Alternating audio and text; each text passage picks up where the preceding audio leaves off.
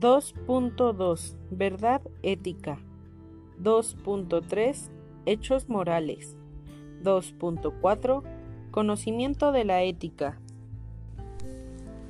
Definición de la ética de la misma manera que, estando estrechamente vinculados, no se identifican los problemas teóricos morales con los problemas prácticos, tampoco pueden confundirse la ética y la moral.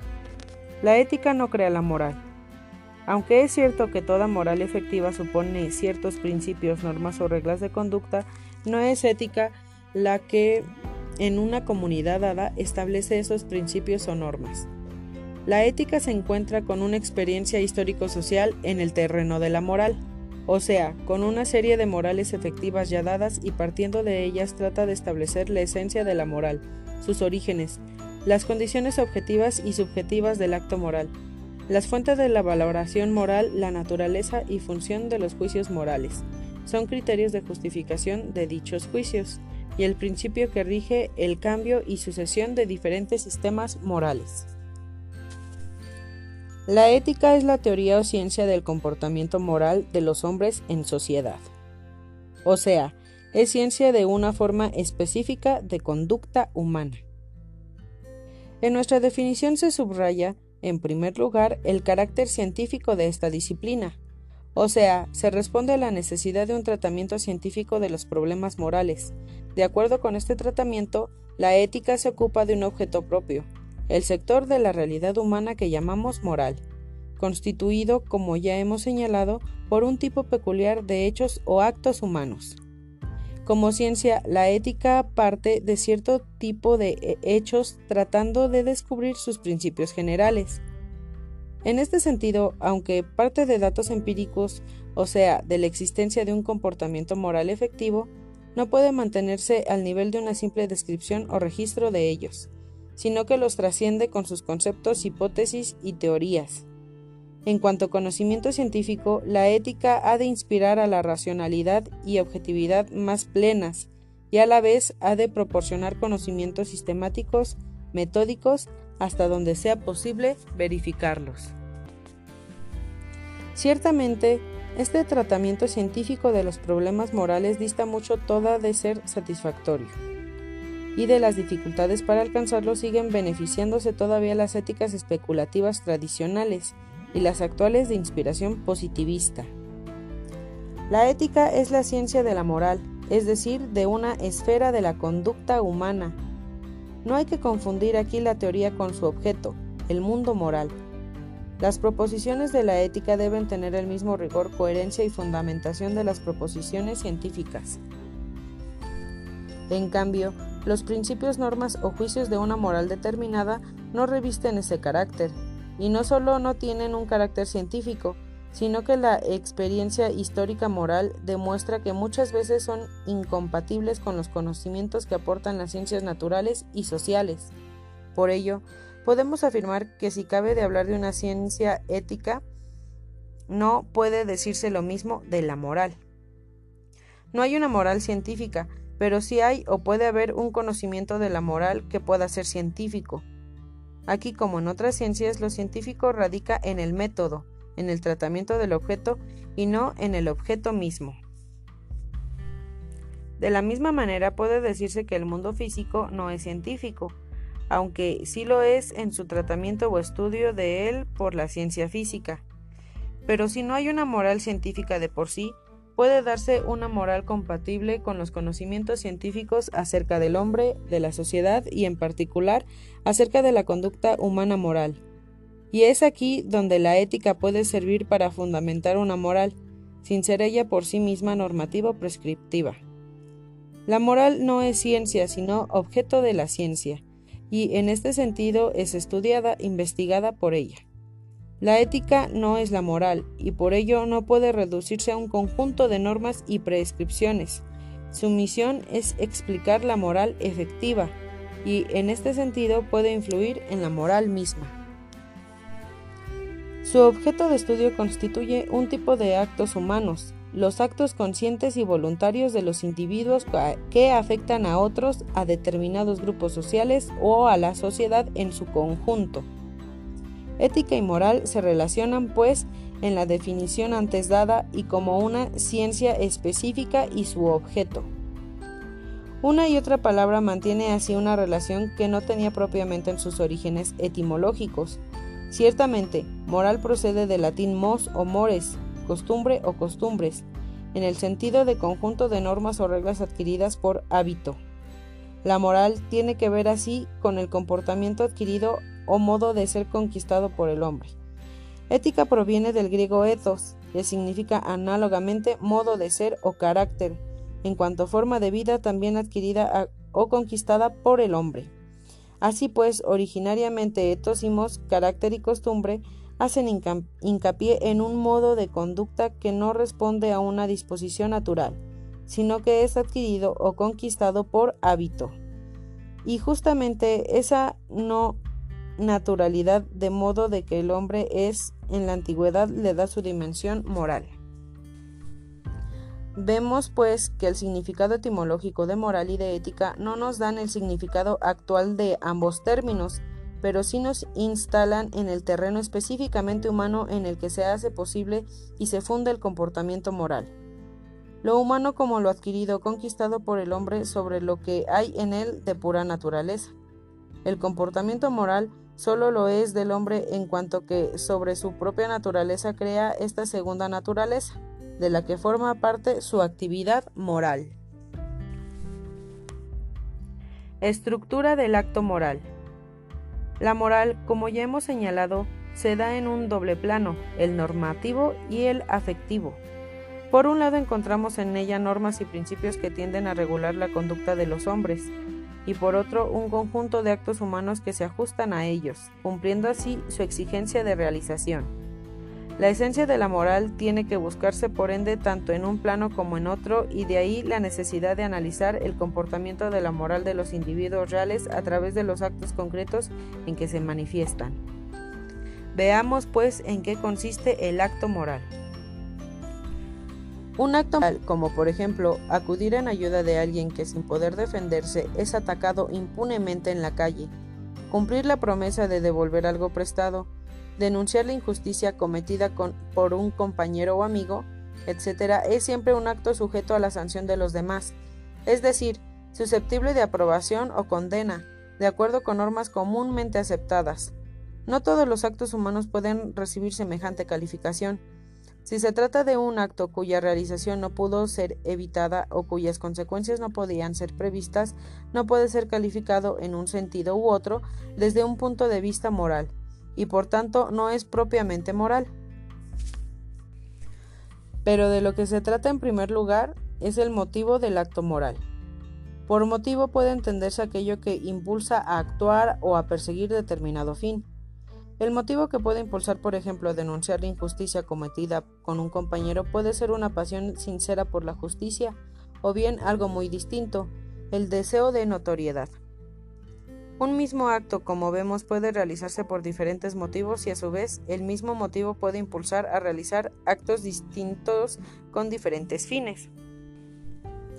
El sujeto puede reconocer el motivo de su acción y en este sentido tiene un carácter consciente, pero no siempre muestra ese carácter. La persona que es impulsada a actuar por fuertes pasiones, celos, ira, etc., por impulsos incontenibles o por rasgos negativos de su carácter, crueldad, avaricia, egoísmo, etc., no es consciente de los motivos de su conducta. Esta motivación inconsciente no permite calificar al acto estimulado por ella como propiamente moral. Los motivos inconscientes de la conducta humana a los que tanta importancia da el psicoanálisis de Freud eh, al reducir el fondo de la personalidad a un conjunto de fuerzas inconscientes que él llama instintos, deben ser tenidos en cuenta, pero no para determinar el carácter moral de un acto, sino para comprender que justamente por dicho acto obedece a motivos inconscientes y racionales, escapa de la esfera moral y no puede ser objeto, por lo tanto, de aprobación o desaprobación. El motivo, como aquello que induce al sujeto a realizar un acto, no basta para atribuir a este último un significado moral, ya que no siempre la gente puede reconocerlo claramente. Ahora bien, el motivo del que es consciente el sujeto forma parte del contenido del acto moral. y ha de tenerlo presente al calificar moralmente este acto en un sentido u otro. Y ello se hace necesario puesto que, como hemos visto en el ejemplo antes citado, dos motivos distintos, sincera pasión por la justicia o afán egoísta de notoriedad, pueden impulsar a una misma acción. Los motivos constituyen por consiguiente un aspecto importante del acto moral. Otro aspecto fundamental del acto moral es la conciencia del fin que se persigue. Toda acción específicamente humana exige cierta conciencia de un fin o anticipación ideal del resultado que se pretende alcanzar. El acto moral entraña también la producción de un fin o anticipación ideal de un resultado, pero el fin trazado por la conciencia implica asimismo la decisión de alcanzarlo. Es decir, en el acto moral no solo se anticipa idealmente como fin un resultado, sino que además hay la decisión de alcanzar efectivamente el resultado que dicho fin prefigura o anticipa. La conciencia del fin y la decisión de alcanzarlo dan al acto moral el carácter de un acto voluntario, y por esta voluntariedad el acto moral en el que el sujeto consciente del fin decide la realización se distingue radicalmente de otros que se dan al margen de la conciencia, como son los actos fisiológicos o los actos psíquicos automáticos, instintivos o habituales, que se producen en el individuo sin su intervención ni control. Dichos actos no responden a un fin trazado por la conciencia ni a una decisión de realizarlos. Son por ello inconscientes e involuntarios y consecuentemente no son morales. El acto moral implica pues la conciencia de un fin, así como la decisión de realizarlo. Pero esta decisión presupone a su vez en muchos casos la elección entre varios fines posibles que en ocasiones excluyen mutuamente. La decisión de realizar un fin presupone su elección entre otros. La pluralidad de fines exige por un lado la conciencia de la naturaleza de cada uno de ellos, y asimismo la conciencia de que en una situación concreta dada uno es preferible a los demás, lo cual significa también que un resultado ideal no efectivo aún es preferible a otros posibles. La pluralidad de fines en el acto moral exige, pues, a. elección de un fin entre otros y b. decisión de realizar el fin escogido. El acto moral no se cumple con la decisión tomada. Es preciso llegar al resultado efectivo. Si decido plasmar cierto fin y no doy los pasos necesarios para ello, el fin no se cumple y por lo tanto el acto moral no se produce. El paso siguiente, aspecto también fundamental del acto moral, es la conciencia de los medios para realizar el fin escogido y el empleo de ellos para alcanzar así finalmente el resultado querido. El empleo de los medios adecuados no puede entenderse cuando se trata de un acto moral en el sentido de que todos los medios sean buenos para alcanzar un fin o que el fin justifique los medios, un fin elevado no justifica el uso de los medios más bajos, como los que entrañan a tratar los hombres como cosas o menos instrumentos o los humillan como ser humano. Por ello, no se justifica el empleo de medios como la calumnia, la tortura, el soborno, etc. Pero, por otro lado, la relación entre fines y medios, relación de adecuación del medio a la naturaleza moral del fin, no puede ser considerada abstractamente, al margen de la situación concreta en que se da, pues de otro modo se caería en un moralismo abstracto a espaldas de la vida real. El acto moral, por lo que toca a la gente, se consuma en el resultado, o sea, en la realización o plasmación del fin perseguido, pero como hecho real tiene que ser puesto en relación con la norma que aplica y que forma parte del código moral de la comunidad correspondiente. Es decir, acto moral responde de un modo efectivo a la necesidad social de regular en cierta forma las relaciones entre los miembros de una comunidad, lo cual quiere decir que hay que tener en cuenta las consecuencias objetivas del resultado obtenido, o sea, el modo como este resultado afecta a los demás.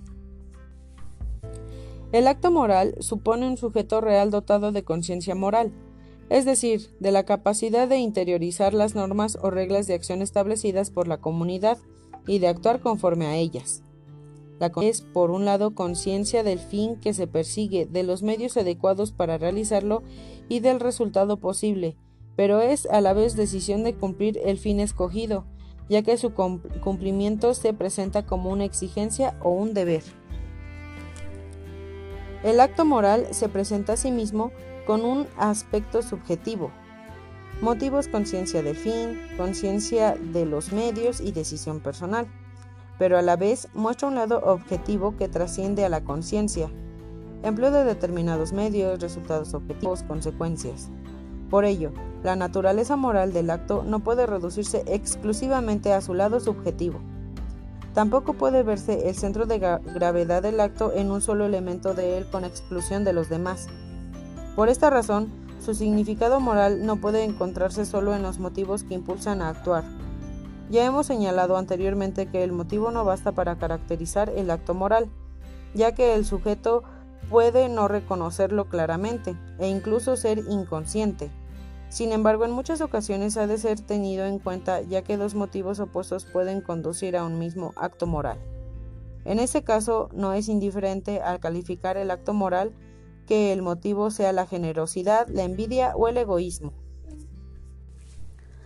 A veces el centro de gravedad del acto moral se desplaza, sobre todo a la intención con que se realiza o al fin que se persigue con independencia de los resultados obtenidos, y de las consecuencias que nuestro acto tenga para los demás. Esta concepción subjetivista o intencionalista del acto moral se desentiende de sus resultados y consecuencias, pero ya hemos subrayado que la intención o el fin entraña una exigencia de realización. Por tanto, no cabe hablar de intenciones o fines que sean buenos por sí mismos, al margen de su realización, pues en cuanto que son la anticipación ideal de un resultado o guía de una acción, la prueba o validez de las buenas intenciones tienen que buscarse en sus resultados.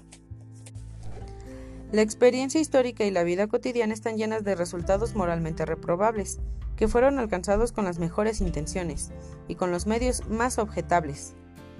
Las intenciones no pueden salvarse moralmente en estos casos ya que no podemos aislarlas de los medios y resultados. El agente moral ha de responder no solo lo que proyecta o se propone a realizar, sino también de los medios empleados y de los resultados obtenidos. No todos los medios son buenos moralmente para alcanzar un resultado. Se justifica moralmente como medio la violencia que ejerce el cirujano sobre un cuerpo y el consiguiente dolor que produce no se justifica en cambio la violencia física ejercida sobre un hombre para arrancarle una verdad. El resultado obtenido en un caso y otro puede ser separado del acto moral en su conjunto, haciendo exclusión de otros aspectos fundamentales. Por otro lado, el acto moral tiene un carácter social, es decir, no es algo que compete exclusivamente a la gente, sino que afecta o tiene consecuencias para otro, razón por la cual éstas tienen que ser tenidas muy presentes al calificar el acto moral. En suma, el acto moral es una totalidad o unidad indisoluble de diversos aspectos o elementos, motivo, fin, medios, resultados y consecuencias objetivas. Lo subjetivo y lo objetivo son aquí como dos caras de una misma medalla. El acto moral no puede ser reducido a uno de los elementos, sino que está en todos ellos, en su unidad y las relaciones mutuas. Así pues, aunque la intención se encuentre genéticamente antes que el resultado, es decir, antes que su plasmación objetiva, la calificación moral de la intención no puede dejar de tomarse en cuenta en el resultado. A su vez, los medios no pueden ser considerados al margen de los fines, ni los resultados y las consecuencias objetivas del acto moral tampoco pueden ser aislados de la intención ya que circunstancias externas imprevistas o casuales pueden dar lugar a resultados que el agente no puede reconocer como suyos. Finalmente, el acto moral como acto de un sujeto real que pertenece a una comunidad humana históricamente determinada no puede ser calificado sino en relación con el código moral que rige en ella, pero cualquiera que sea el contexto normativo e histórico social en que lo situemos, el acto moral se presenta como una totalidad de elementos motivo, intención o fin, decisión personal, empleo de medios adecuados, resultados y consecuencias en unidad indisoluble.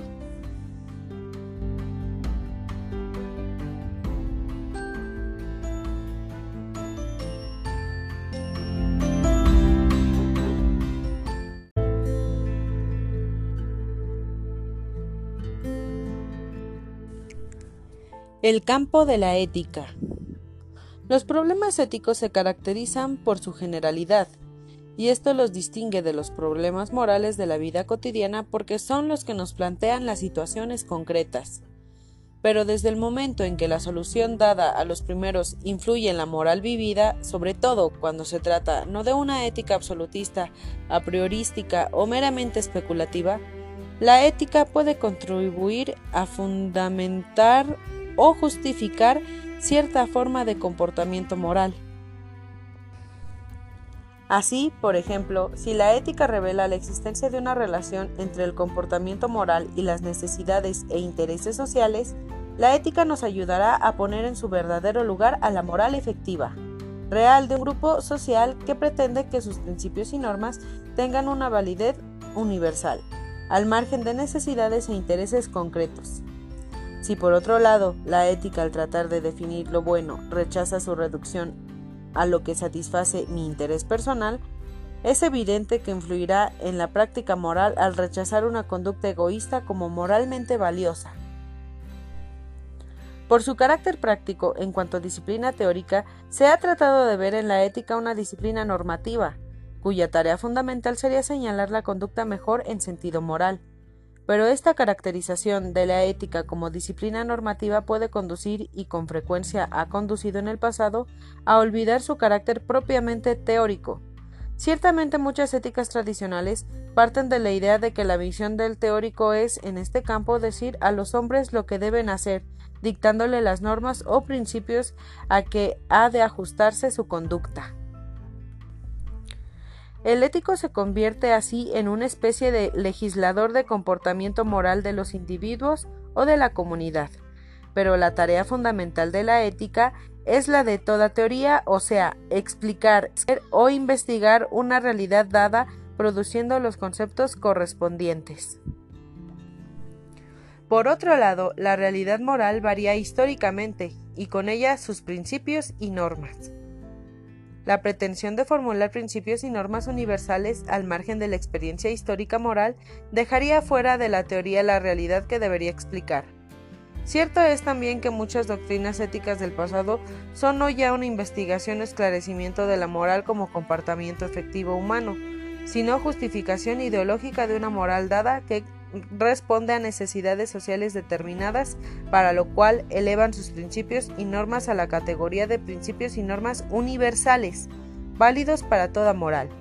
Pero el caso de la ética no se halla al margen de la moral efectiva, ni tampoco puede ser reducido a una forma determinada temporal y relativa de ella. La ética es teoría, investigación o explicación de un tipo de experiencia humana o forma de comportamiento de los hombres, el de la moral, pero considerando en su totalidad diversidad y variedad. Lo que en ella se diga acerca de la naturaleza o fundamento de las normas morales ha de ser válido para la moral de la sociedad griega o para la moral que se da efectivamente en una comunidad humana moderna. Esto es, lo que asegura su carácter teórico y evita que se le reduzca a una disciplina normativa o pragmática. El valor de la ética como teoría está en lo que explica y no en prescribir o recomendar con vistas a la acción en situaciones concretas. Como reacción contra esos excesos normativistas de la ética tradicionales, en los últimos tiempos se ha intentado restringir el campo de la ética a los problemas del lenguaje y del razonamiento moral renunciando a abordar cuestiones como las de la definición de lo bueno, esencia de la moral, fundamento de la conciencia moral, etc.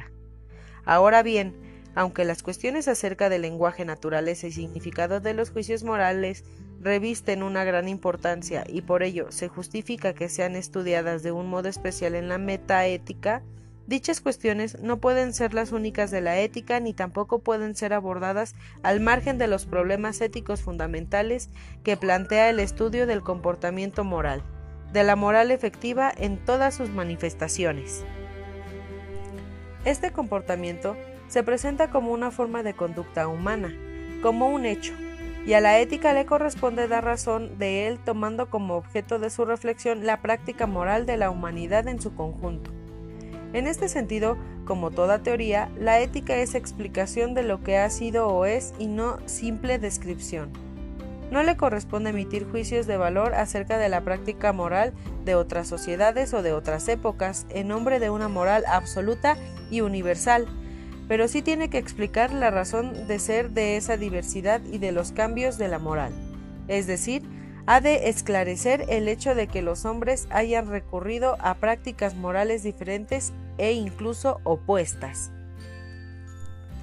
La ética parte del hecho de la existencia de la historia de la moral, es decir, arranca de la diversidad de morales en el tiempo con sus correspondientes valores y principios y normas.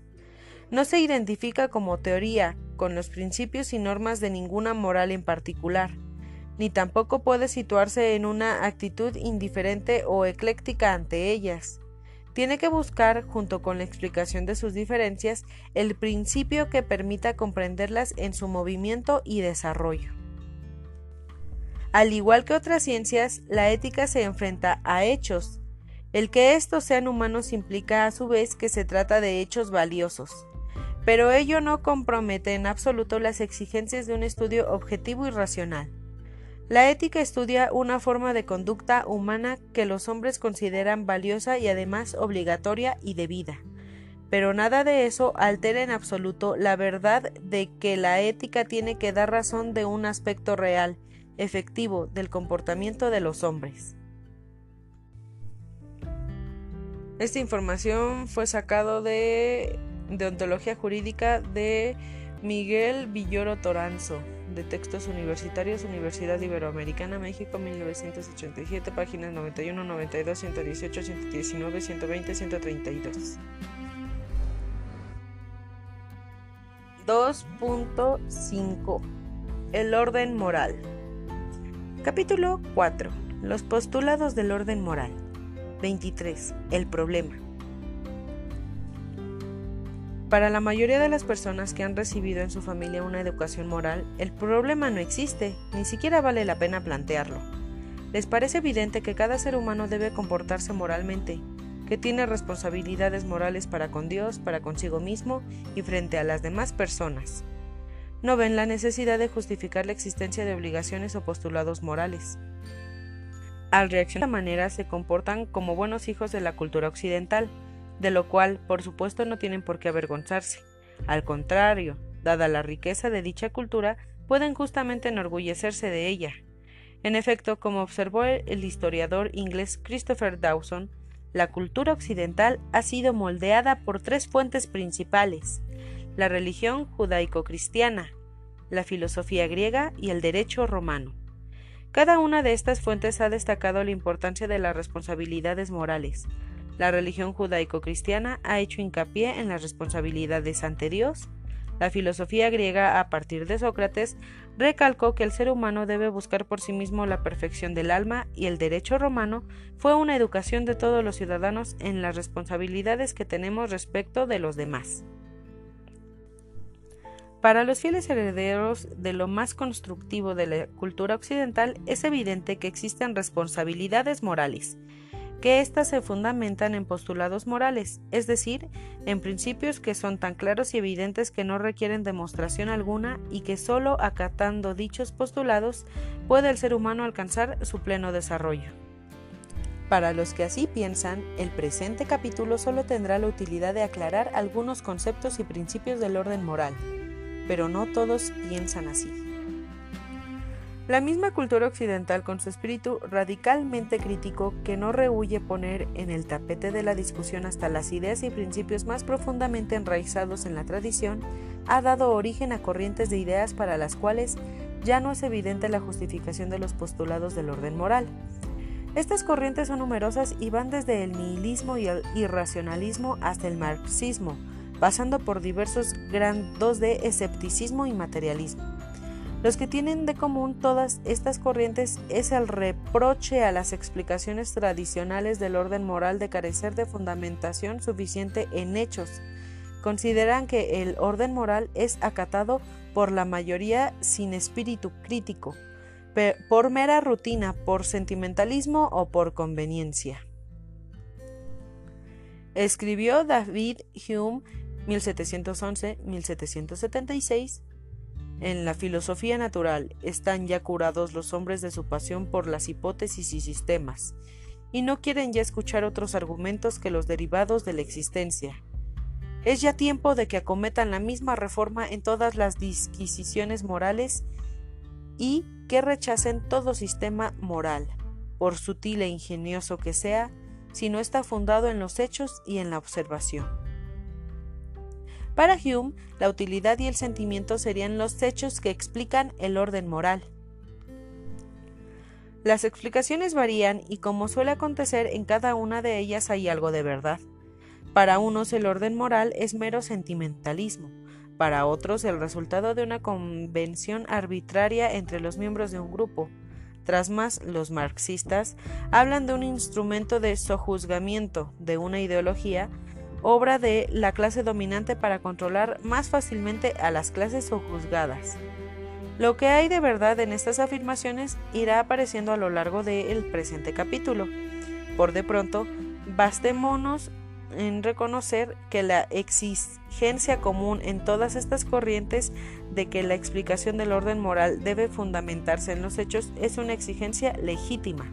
En efecto, como lo afirma Johannes Messner en la primera frase de su obra Ética General y Aplicada, como todas las ciencias, también la ética ha de partir de hechos de experiencia. Este es el problema al que intentaremos dar respuesta en el presente capítulo. Explicar la moral a partir de hechos. No desconocemos el valor de otras explicaciones, pero sí nos parece más convincente para las mentes modernas aquella que busca su justificación en hechos avalados por el resultado de las investigaciones científicas. Por eso comenzaremos por examinar la moral a la luz de los datos que da la antropología. Luego nos serviremos de aportaciones de la psicología para iluminar el fenómeno moral. Entre las tendencias innatas comunes a todo ser humano está la de comunicarse y expresarse racionalmente, para lo cual se requiere algún idioma. Es tan natural y espontáneo el hablar y el comunicarse por medio de palabras abstractas que pocos son los que se han puesto a reflexionar sobre la naturaleza y el significado de este fenómeno. Los animales comunican entre ellos sus estados psicológicos, sus sentimientos de temor, de alegría, de deseos de la hembra, del dolor que padecen, pero no comunican las ideas abstractas que los seres humanos designan con palabras, temor, alegría, etc. La comunicación del abstracto distingue al ser humano de todas las demás especies animales. ¿Qué es lo abstracto? Etimológicamente la palabra viene del latín abs, fuera de, y zaere, llevar es decir, significa sacar, separar algo de una cosa. Abstraer, por lo tanto, quiere decir separar por un proceso mental alguna cualidad o aspecto común a varios seres individuales y considerar ese aspecto o cualidad separadamente de los seres que lo poseen. Un animal que se ha quemado una vez en la llama será capaz de reconocer en lo sucesivo el estímulo que le ha producido dolor, pero no puede decir el fuego quema, porque es incapaz de formular las ideas abstractas de fuego y de quemar, y más incapaz aún de unirlas en un pensamiento en las que las relacione. En cambio, todo ser humano no solo es capaz de tener y formular ideas abstractas, sino también de pensar abstractamente. De ese pensamiento han nacido las ciencias, Piénsense en las matemáticas, las cuales, a partir de algunas experiencias sensibles, se desentienden de todo lo concreto captado por los sentidos y proceden a sacar conclusiones en un plano de pura abstracción. Después podrán volver al plano de los seres concretos para verificar si su razonamiento abstracto es correcto. El pensamiento abstracto de ningún modo es arbitrario, sino que está lleno de contenido alimentado por la realidad. Al contrario, gracias a él, el ser humano puede llegar a conocer la realidad en sus dimensiones más profundas y formular reglas para mejor enfrentarse a esta misma realidad. Por ejemplo, de la observación que el fuego quema se saca la regla no metas las manos en el fuego. Por el conocimiento abstracto del funcionamiento de los gases, el hombre ha sido capaz de construir motores de combustión interna. Lo que hacen las reglas morales es precisamente expresar abstractamente los grandes principios del desarrollo moderno.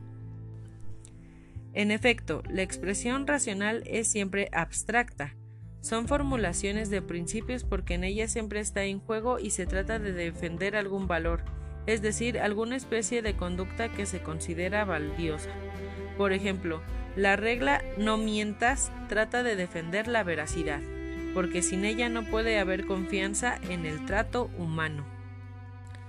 Son principios generales porque se refieren no a, casos aislados, sino a situaciones repetibles en su semejanza para las cuales se da la misma regla.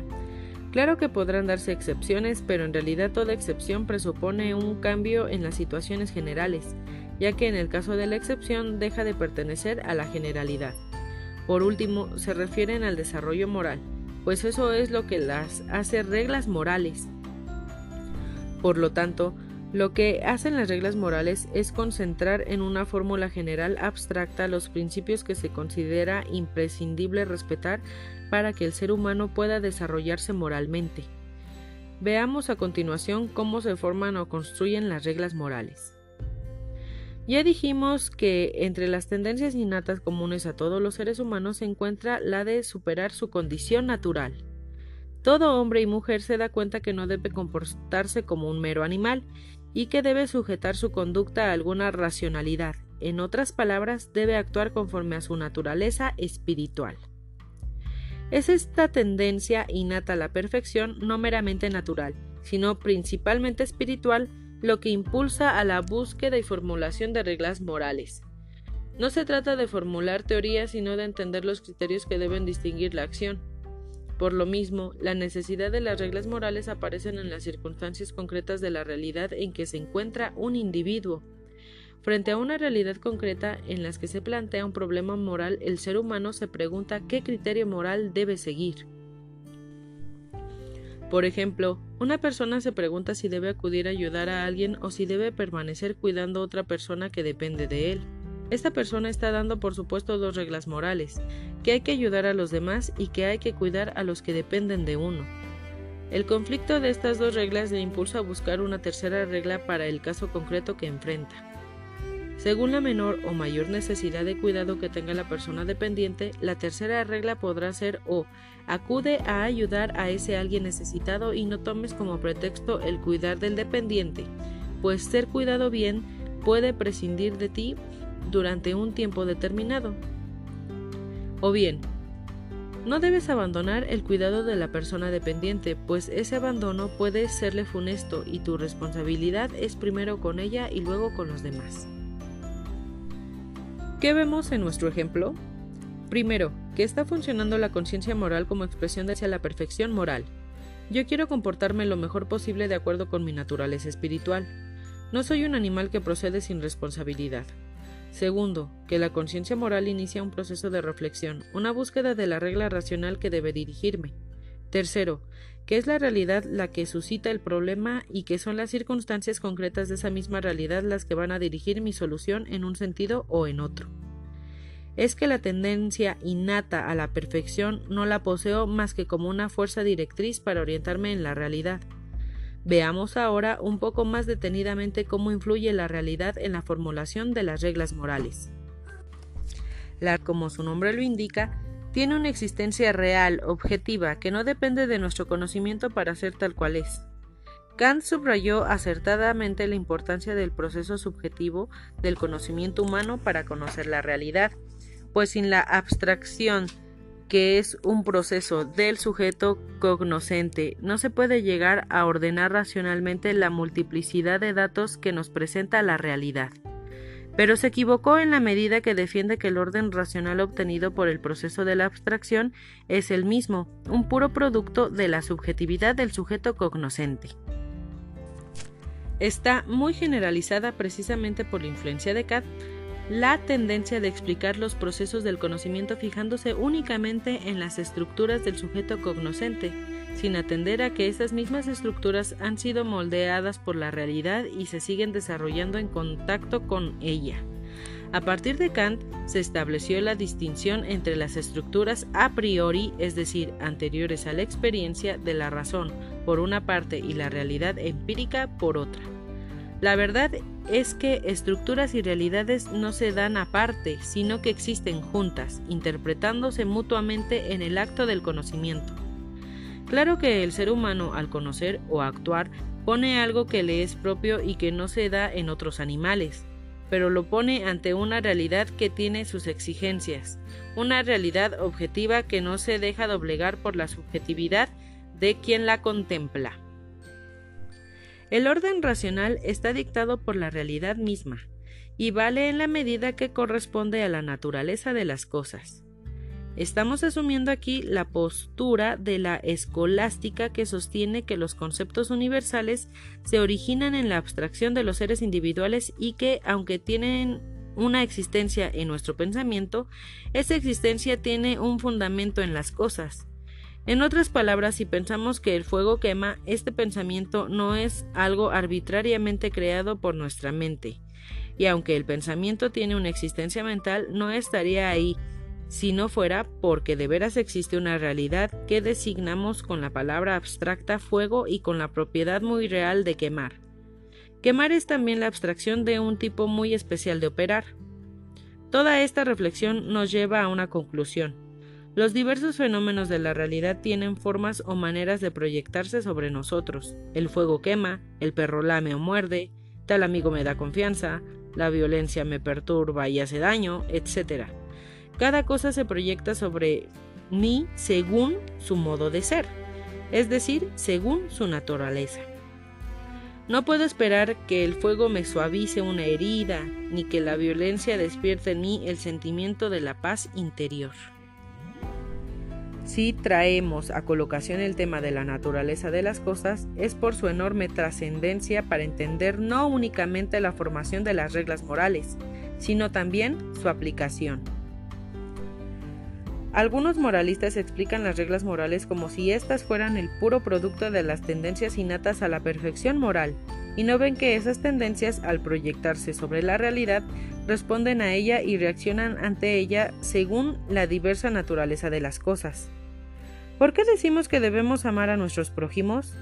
No únicamente porque el amor es una forma, lo más importante, de la tendencia a la perfección, sino también porque cuando nos relacionamos con otro ser humano por medio del amor, la relación así creada nos enriquece a ambos. Es decir, la naturaleza de la cosa que llamamos amor es ser enriquecedora.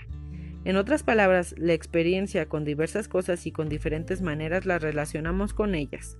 Nos van enseñando lo que es bueno y lo que es malo para nosotros.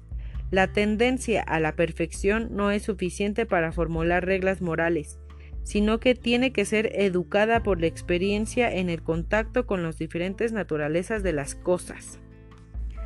Y, en cuanto a la aplicación de las reglas morales, creemos que ahora deberá quedar claro que no se pueden aplicar sin discriminación de las circunstancias, sino que deben atender a la naturaleza de las cosas que constituyen la situación concreta.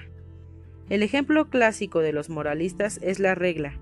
Tienes obligación de devolver lo que te ha sido entregado en depósito, en la mayoría de las situaciones esta regla funciona sin discusión, pero si me ha entregado un arma y quien me la depositó me la reclama en un momento de agitación y turbación psicológica que me hace suponer va a utilizar esa arma para suicidarse, la naturaleza de las circunstancias me señala otra regla. No le devuelvas el arma mientras esté dispuesto a hacerse daño con ella. No solo deberá tomar en cuenta la naturaleza de la cosa que llamó arma, sino también la naturaleza del estado psicológico del depositante y de sus intenciones. Por eso decimos que la realidad influye en la formulación y aplicación de las reglas morales de acuerdo con la naturaleza de las cosas. La naturaleza de las cosas significa que las diversas realidades con las que me voy relacionando se proyectan objetivamente sobre mí y de acuerdo con su modo de ser, unas me benefician, otras me perjudican y otras más permanecen indiferentes, y soy yo el que puede hacerlas buenas o malas. Esta proyección se da en el plano del conocimiento y en el plano de la acción.